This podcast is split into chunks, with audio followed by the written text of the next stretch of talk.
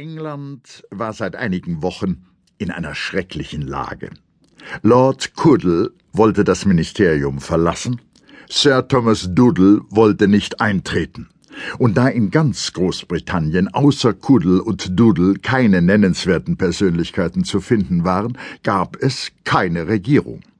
Es ist wahrhaftig eine Gnade des Himmels, dass aus dem vorübergehend unvermeidlich scheinenden Duell zwischen den beiden großen Männern nichts wurde, denn hätten beide Pistolen getroffen und Kuddel und Doodle einander totgeschossen, so hätte England vermutlich auf eine Regierung warten müssen, bis der junge Kuddel und der junge Doodle, die noch in den Kinderschuhen steckten, groß waren.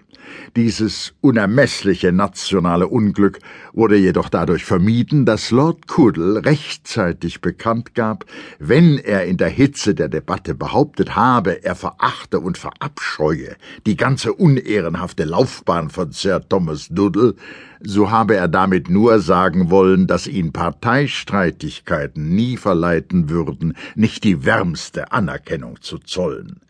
Auf der Gegenseite gab man ebenso rechtzeitig bekannt, dass Sir Thomas Doodle in seinem Herzen Lord Cuddle für ein Musterbeispiel an Tugend und Ehrenhaftigkeit für die Nachwelt halte. Dennoch ist England eine Woche lang von dem schrecklichen Verhängnis betroffen gewesen, keinen Lotsen zu haben, der dem Sturm trotzt, wie Sir Lester Dedlock sehr schön bemerkte. Und das Wunderbare an der Sache ist, dass sich England nicht sehr darum zu kümmern schien, sondern gegessen und getrunken und geheiratet hat wie die alte Welt vor der Sintflut. Aber Kuddle erkannte die Gefahr, und Duddle erkannte die Gefahr, und alle ihre Parteigänger und Anhänger erkannten die Gefahr ganz deutlich.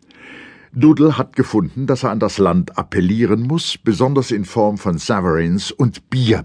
In dieser Verwandlung kann er an sehr vielen Orten auftreten und an einen ziemlich beträchtlichen Teil des Landes zugleich appellieren.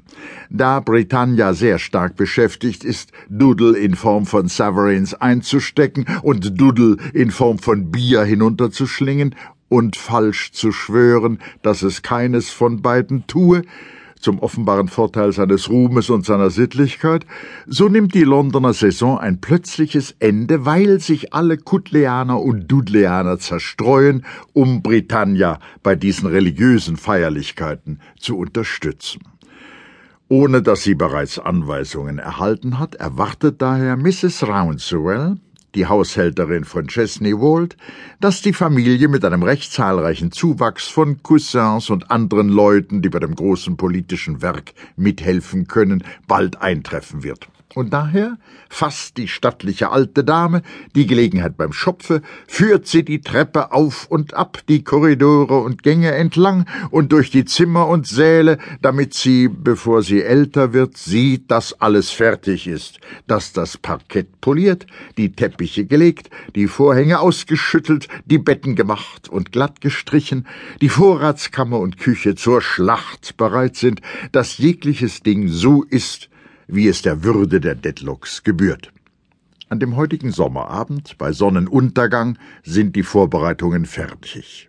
Öde und feierlich sieht das alte Haus aus, mit den vielen Einrichtungen zum Wohnen und der gänzlichen Abwesenheit von Bewohnern, mit Ausnahme der gemalten Gestalten an den Wänden, so sind diese gekommen und gegangen, könnte sich ein lebender Deadlock sagen, wenn er durch die Zimmer schreitet. So sahen sie diese Galerie, trübe und still, wie ich sie jetzt sehe. So wie ich jetzt dachten sie an die Lücke, die durch ihr Scheiden in diesem Reich entstehen würde. So wie mir jetzt wurde es ihnen schwer zu glauben, dass es ohne sie bestehen könnte. So verließen sie meine Welt, wie ich jetzt die ihre verlasse, indem ich die widerhallende Tür schließe. So ließen sie keine Erinnerung zurück, dass man sie vermisst hätte. Und so starben sie. Durch einige der feurigen Fenster, schön von außen und in dieser Sonnenuntergangsstunde nicht in dunklen grauen Stein, sondern in ein prächtiges Haus von Gold eingesetzt, strömt das von anderen Fenstern ausgeschlossene Licht herein, voll, reichlich, überfließend wie der Sommerüberfluss im Land. Jetzt tauen die gefrorenen Deadlocks auf. Seltsame Bewegungen kommen über ihre Züge, wenn die Blätterschatten darauf spielen. Ein ernster Richter in einer Ecke lässt sich zu einem Augenzwinkern verleiten.